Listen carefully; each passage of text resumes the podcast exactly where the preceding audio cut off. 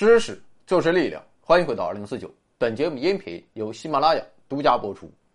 今天继续送相机，一共五台佳能 EOS 一百 D，算是入门级的单反相机啊。不过撩个妹儿啊，它也是没有问题。配置幺八五五镜头，今天先送三台，感谢老板赏口饭吃。聊了这么多天日本之后，终究还是绕不过中日关系。但是你也知道，这是一个危险的话题。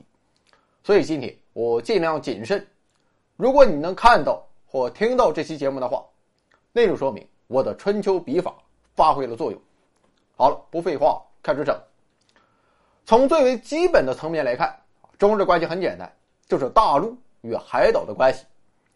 从地理的角度出发，由于地盘小、资源少，而且容易受到自然灾害的影响，在生产、生活、文化等各个方面。海岛天然的必须依赖于大陆。历史也证明，在大航海时代之前，孤悬大洋之外的海岛基本上都处于原始社会，比如新西兰的南北二岛。而经济发展好一些的岛国，肯定是有大陆作为依托，比如依托欧亚大陆的日本列岛与大不列颠群岛。具体来看，这种依托可以通过两种方式来实现。第一种方式就是抢，啊，这一招英国用的比较多，而且抢这种行为主动权是掌握在自己手中的，所以长久以来英国人的日子过得都比较爽。而英国之所以可以抢，原因就在于欧洲大陆一直缺少一个统一且稳定的政权，于是这就给了英国人纵横捭阖的机会。同时，我们也明白英国为什么。一直都要保持欧洲大陆的军事，啊，为的就是防止出现一个强权帝国，否则自己就强不了了。但是与英国不同的是，历史上的日本这不是很爽。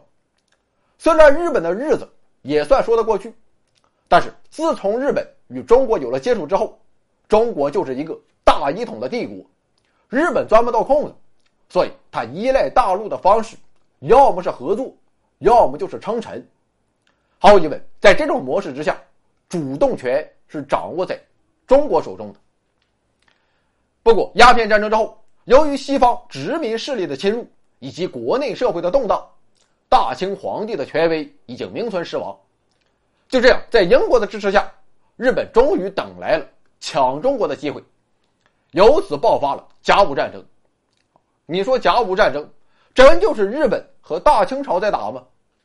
其实说日本和李鸿章在打，应该更符合实际情况。而在清朝灭亡之后，中国名义上虽然有一个统一的民国政府，但事实上还是一种诸侯割据、军阀混战的状态，所以日本人还可以继续抢。当时北方地区之所以步步沦陷，很大程度上就在于蒋介石的绥靖政策。他为什么绥靖？就是因为蒋介石集团不认为那里是自己的地盘，所以了解了这一点之后，我们就可以回答这样一个问题：日本还有没有可能侵略中国？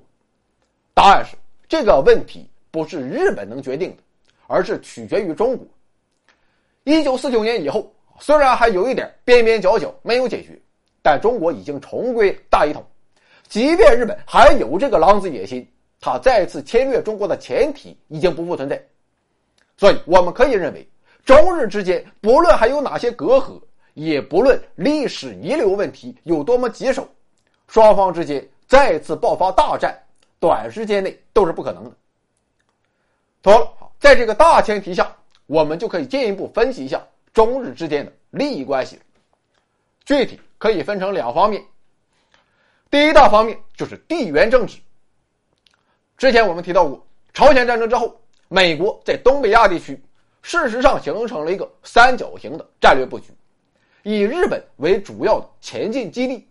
处于守势的时候，韩国与阿湾就是日本列岛的屏障；而当处于攻势时，韩国与阿湾就是第二级跳板。所以，中日之间的关系很大程度上还是取决于美国。不论日本主观上他怎么想。是想和中国好还是不好？只要中美之间交恶，日本就会被动的卷进中美对抗之中。于是我们便看到，为了保持一种攻势，日本始终希望自己的西侧维持一种长期分裂的状态，所以日本政府总是在或明或暗插手台湾问题，为台独势力张目，由此导致的结果便是台湾问题进一步复杂化。不过，地缘问题虽然是中日双方啊目前一个比较重要的矛盾点，但是还远没有发展到你死我活的地步。同时，我们也可以预见，如果有朝一日美国在东亚地区不再保持现在这种不正常的控制力，那么中日之间在地缘战略上的矛盾也就失去了存在基础，东亚地区就会比现在太平许多。完了，我编不下去了。这里有盛世美颜，这里有天籁之音，这里有知识水平，这里更有超级大奖。欢迎疯狂关注，回到二零四九或 Back to 二零四九，我在这里等你哦。